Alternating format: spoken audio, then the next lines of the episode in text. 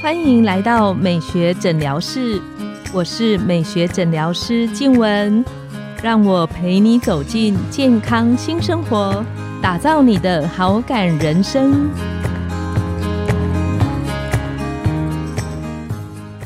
欢迎光临美学诊疗室，我是你的美学诊疗师静文，让我陪你练习好感人生，走进健康新生活。今天我们邀请到的来宾是整形外科陈怡杰医师。陈医师是前桃园长庚正颚手术中心的主任，也是台湾颅颜医学会的常务监事。陈医师他专精在正颚手术、颜面的骨塑形以及异常的矫正。我们请陈医师跟线上的听众打个招呼。主持人好，各位美学诊疗室的朋友，大家好。我们这一系列啊，非常高兴邀请到陈医师来跟我们分享关于正颚手术。那在这一集里面，陈医师要特别来跟大家聊聊正颚手术它有哪些安全要注意的事项。那上一集陈医师有特别提到说，其实正颚手术它是一个把骨型切开，然后去做调整的手术。对于大部分的朋友，包括我自己，听到正颚手术都会觉得哇，这感觉起来是一个浩大的工程。然后好像在风险上面、安全性的评估比较需要很多的考量。那想要特别请问陈医师，就是如果今天我自己的朋友想要做正颚手术，那可以怎么建议他安全性上的评估，然后去选择适合自己的医疗院所来做治疗？好的，那我们先来介绍一下说正颚手术的进行。是，它是一个相对复杂的手术哦。那所有的手术。它的伤口都在嘴巴里面，那利用嘴巴里面的伤口，我们要把上颚跟下颚这两块骨头切开，移动到一个新的位置，再把它固定起来。这整个过程快的话要三四个小时，慢的话可能八到十个小时。哇！那所以它一定是在全身麻醉之下进行。是，大家都知道手术有伤口一定会流血，如果是软组织的伤口，那流血的时候我们可以用加压止血，但是如果是骨头切开，它的流血是没有办法用加压来止住的，而且这个手术如果以平均要进行五到六个小时来讲，那骨头切开部分一直渗血，长时间下来它的量也是很可观的。可以请问它这样子 渗血的量大约会落在一个什么样的区间？一般可能一两百 CC 到上千 CC 都有可能，是每个人的手术复杂度还有医生的技术。嗯，当然那也是一部分，还有患者的血压、麻醉等等。那这里要提到的就是说，他的麻醉跟一般的麻醉不一样。是我们在正颌手术麻醉的时候，会特别采用低血压的麻醉，也就是把手术当中的血压控制在几乎比正常血压少一半左右的程度。那这个时候，我们的血压仍然足够维持我们的重要器官，例如我们的心肺、大脑、肝肾等等的血流需求。但是就不会从我们的伤口流失太多的血，所以有专门麻醉正颌手术的麻醉医师对我们的团队来讲也是非常重要的。嗯，再就是说手术当中，我们除了例行的点滴之外，我们也要插尿管。那这个尿管就是来监测我们重要器官肾脏它的血流是不是充足。我们的肾脏的血流如果充足，就会有源源不断的尿从我们的尿管滴下来。所以手术当中，很多人他觉得说插尿管好像很可怕，他不要插。那事实上，这个对我们手术当中的监控安全性是非常重要的。其实不会很恐怖，去剖腹产的时候也都会做。那当然，对于血压监控，还有另外一个比较特别，是说我们会在动脉里面放一个导管，它有点像是打点滴，只是我们打在动脉里面。那从这个动脉导管，我们就可以随时监测到及时的血压的变化。是，即使这样子，手术流血还是有时候很难完全避免，因为这是一个计划性的手术。它不像一般的受伤或是生病，往往手术是在没有预期的情况之下。是，那所以等于说我们有足够时间去准备。一般我们会安排患者，他们先在手术前两个礼拜左右，自己捐一袋到两袋的血，那在捐血中心存起来。那手术的时候再回输给自己，那这样就可以更好的预防手术之后贫血的状况。是，会每个人都需要输血吗？还是只有一部分的人可能会有这一方面的考量？一般因为我们会例行性的请患者去做自体捐血，是。那如果他有自体捐血的话，通常我们就会把他血回输给自己。偶尔会遇到有些地方或者是有些患者他是从海外过来，嗯哼，没有足够时间可以去做自体捐血这个动作，那我们就会看情况。如果说我们跟麻醉医师认为说手术中的失血量到一个程度的时候，那就可能会按照一般正常的输血流程，从捐血中心，然后验血、备血，然后来做输血这个动作。所以正颌手术在选择医疗院所里面，其实它是一个很大的团队。像刚刚陈医师讲的，除了执刀的医生、麻醉的团队，甚至一些后线的一些医护的照顾上，其实都非常的重要。是这个手术除了手术者本身之外，需要一位麻醉医师，另外需要三位助手。三位助手是指在手术台上需要无菌，他可能要帮助我们拉钩。或者是递器械，嗯哼。那除了这些之外，在底下还要有一位流动护士。接下来就是手术之后要住院，所以大业也还需要另外一位护士。等于说，光是一个手术就需要这么多的人力。想请问陈医师，就是这样子的伤口之后，我们在手术术后大约它的肿胀的时间，还有可不可以吃东西？那这个我们就来提一下手术完恢复的过程。手术的伤口愈合分两个部分，一个是软组织的部分，就是嘴巴里的伤口，大概两个礼拜会愈合。那另外一个是骨骼的部分，骨骼的愈合大概要六个礼拜，也就是一个半月。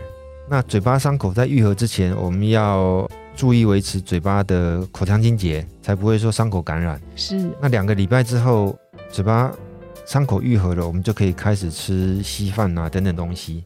那在两个礼拜以前，尽量以流质的饮食为主，才不会有食物的残渣卡在伤口附近。因为可能清洁上面是比较不容易。是，而且刚手术完，因为肿胀疼痛的关系，大部分的清洁其实没办法做得很好。是，六个礼拜骨头愈合，在愈合之前，我们不能咬东西，不然骨头的位置有可能会有点点改变。稍微改变的话，上下牙齿的咬合可能就会改变。六个礼拜愈合之后，就可以开始从软的东西、一般的东西到硬的东西开始咬。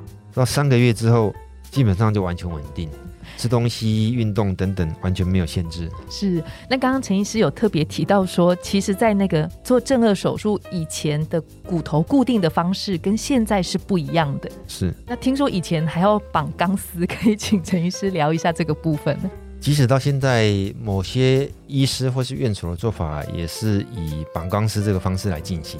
简单来讲，就是我们想象手脚的骨折，在以前没有很好的医疗器材或是说资源的情况之下，手的骨折，很多人可能就是打个腹木石膏，让手不要动。嗯，然后时间到了，一般也是六个礼拜，它就愈合了。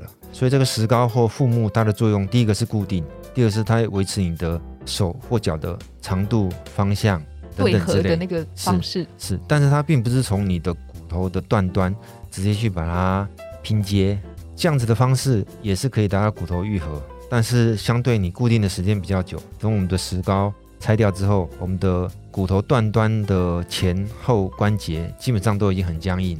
那同样的原理，我们如果把它拿来应用在整个手术的话，就是说我们可以把上下颚的牙齿绑在一起。让骨头不要动，那这个可能用在比较特殊的状况，例如说骨头不容易固定，那或者是说以前曾经手术过骨头有比较大的缺损等等之类，那利用这个方法，在不容易固定的患者，我们仍然可以进行正颌手术，但它缺点就是说六个礼拜后，我们把上下颚的钢丝放开之后，患者的嘴巴可能会张不开，这时候就需要非常积极的复健。来尽量恢复以前正常张口的程度。那另外一个比较麻烦的就是，因为刚手术完，我们麻药不会马上退，是。那这个时候患者可能会晕，会想吐。那如果真的吐出来，可是嘴巴绑在一起张不开，这个东西很可能吐到嘴巴里面之后，因为呼吸吸到气管里面会呛到。那这是一个最危险的情况。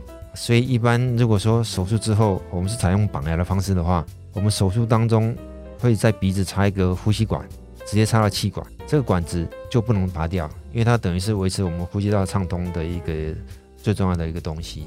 所以之前可能会用 钢丝把嘴巴也固定绑起来，但刚刚陈医师有提到说，现在又有不同的做法。是现在因为医疗器材器材跟技术的进步，所以我们有很多的骨钉、骨板可以使用。包括很多是颜面骨骼专用的，不同的大小厚薄的骨钉骨板，它可以帮助我们把颜面骨头切开的部分固定的很好。那那些骨钉骨板都是固定好，就像我们手部骨折，现在有很多新的器材，它是固定好之后不用再取出来的。在颜面骨的骨钉骨板，绝大多数都是可以不用取出来。那当然偶尔会有发炎或感染的现象，那如果有的话，就是只要把局部的拿掉。例如说，我们一个正颌手术之后，脸上可能会有二三十个骨钉，它其实是很小的螺丝了哈。那如果其中一个或两个感染、发炎、松脱，我们就只要处理那一两个，而不是说全部都要拿掉。嗯，那我相信有很多门诊的患者会请问陈医师，就是这个手术之后，他会不会很痛？手术后的不舒服是大部分人最担心的哈，但是是因为现在网络资讯都已经很容易查到哈，所以大家慢慢都会从网上找到他们自己的答案。这边跟大家说一下，手术完之后不可能完全不痛，甚至有些人可能会痛到要跑去急诊打止痛针，那那是属于少部分。另外也有少部分是手术完完全不痛的，那剩下的大部分就是吃了止痛药之后，他们觉得是可以忍受的程度。是那手术后，绝大多数的人最关心的其实还是肿胀。那尤其是头一个礼拜，肿胀的时候，不止外观不好看，而且肿胀会造成鼻塞、鼻子呼吸也有问题。那还有就是说，手术的时候会插管，嗯插管因为时间比较久，可能压迫喉咙黏膜，会造成喉咙痛。这整个过程就有点像重感冒一样。嗯啊嗯，那最肿的阶段大概是在四十八到七十二个小时。二到三天的时对候是那最肿的阶段会维持个一两天，所以等于说五六天左右肿就会开始消。那患者第一次回诊，在一个礼拜左右，他会感觉到他鼻子慢慢开始通了。那到第二个礼拜，肿就会消了一半，而且伤口已经愈合。这个时候他不用说常常清洁嘴巴、冰敷热敷、吃止痛药，所以对于大部分人，两个礼拜之后上班上课是没有问题。是，也就是说，我们建议患者，如果说为了这个手术要请假，学校或工作上要准备的话，两个礼拜就可以。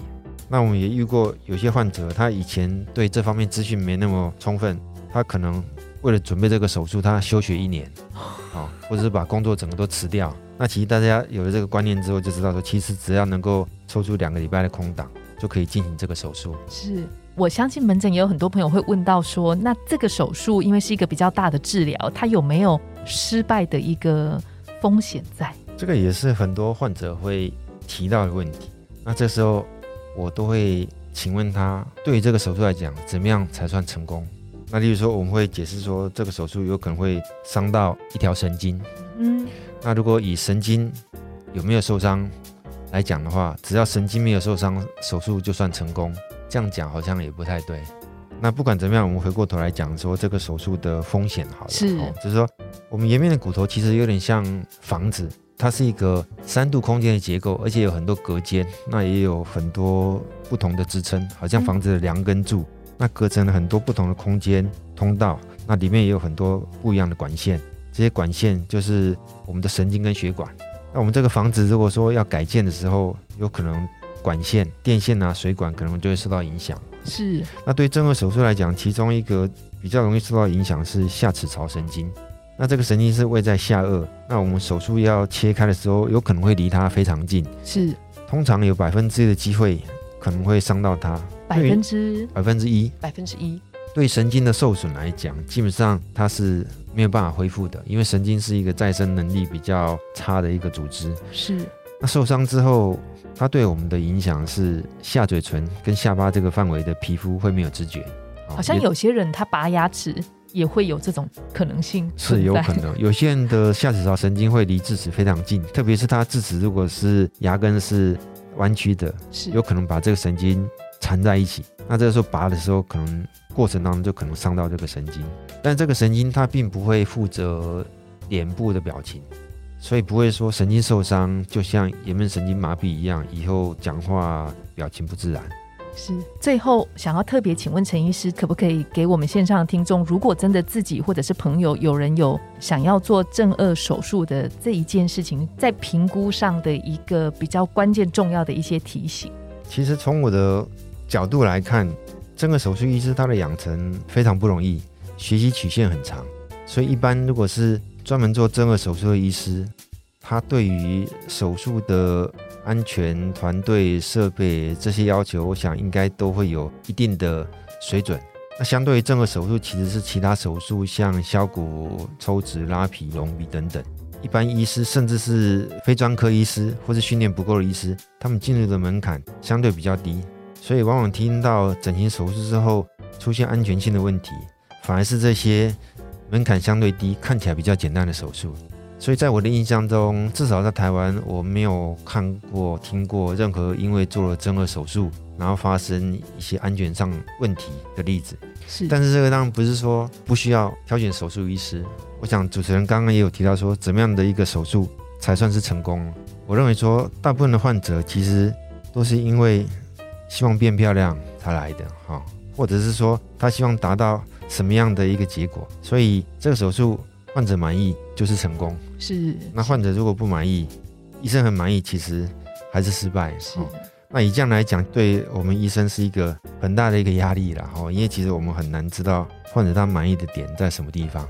再回过来，就是患者在选择医师的时候，那就需要充分的沟通。